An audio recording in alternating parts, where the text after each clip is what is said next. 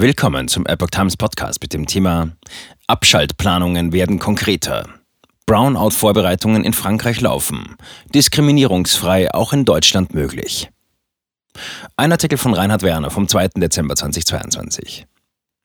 In Frankreich laufen zurzeit Vorbereitungen für einen sogenannten Brownout. Bis zu zwei Stunden könnte an extrem kalten Tagen kein Strom fließen.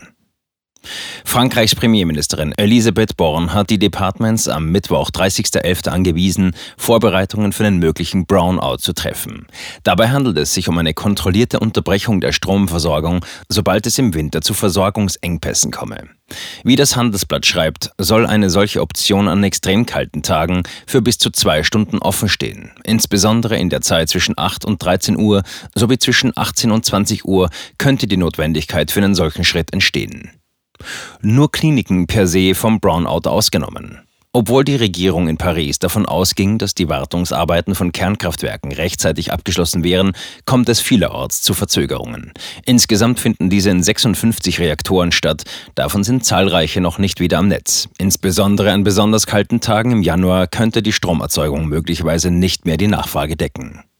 Sollte es zum Brownout kommen, wäre örtlich mit erheblichen Einschränkungen des öffentlichen Lebens zu rechnen.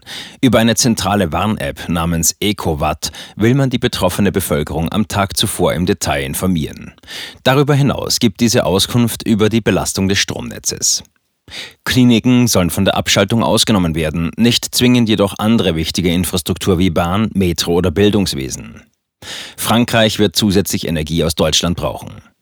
Gegenüber der Tagesschau erklärte Frank Reier von Amprion, warum es in Frankreich zu den Komplikationen kommen könne. Da viele reguläre Wartungstermine in Kernkraftwerken Corona-bedingt nicht wahrgenommen werden konnten, müssten jetzt viele auf einmal nachgeholt werden. Zudem sei wegen Korrosion damit zu rechnen, dass manche der Kraftwerke nicht in vollem Umfang produzieren könnten. In Frankreich sei darüber hinaus das Heizen mit elektrischen Öfen weit verbreitet. Deshalb könnte auch der Importbedarf steigen, auch aus Deutschland. Mit jedem Grad weniger im Winter müssten zwei Atomkraftblöcke mehr produzieren.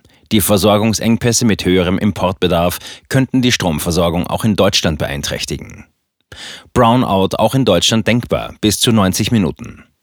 Auch hier wäre ein Brownout deshalb nicht auszuschließen, allerdings würde sich das im Rahmen einer von Ingenieuren gesteuerten Lastabschaltung von bis zu 90 Minuten halten, so Reier. Christoph Epe von der Netzgesellschaft Niederrhein in Krefeld erklärt, im Fall einer entsprechenden Anforderung von Amprion würde man den Leistungsumfang diskriminierungsfrei vom Netz nehmen.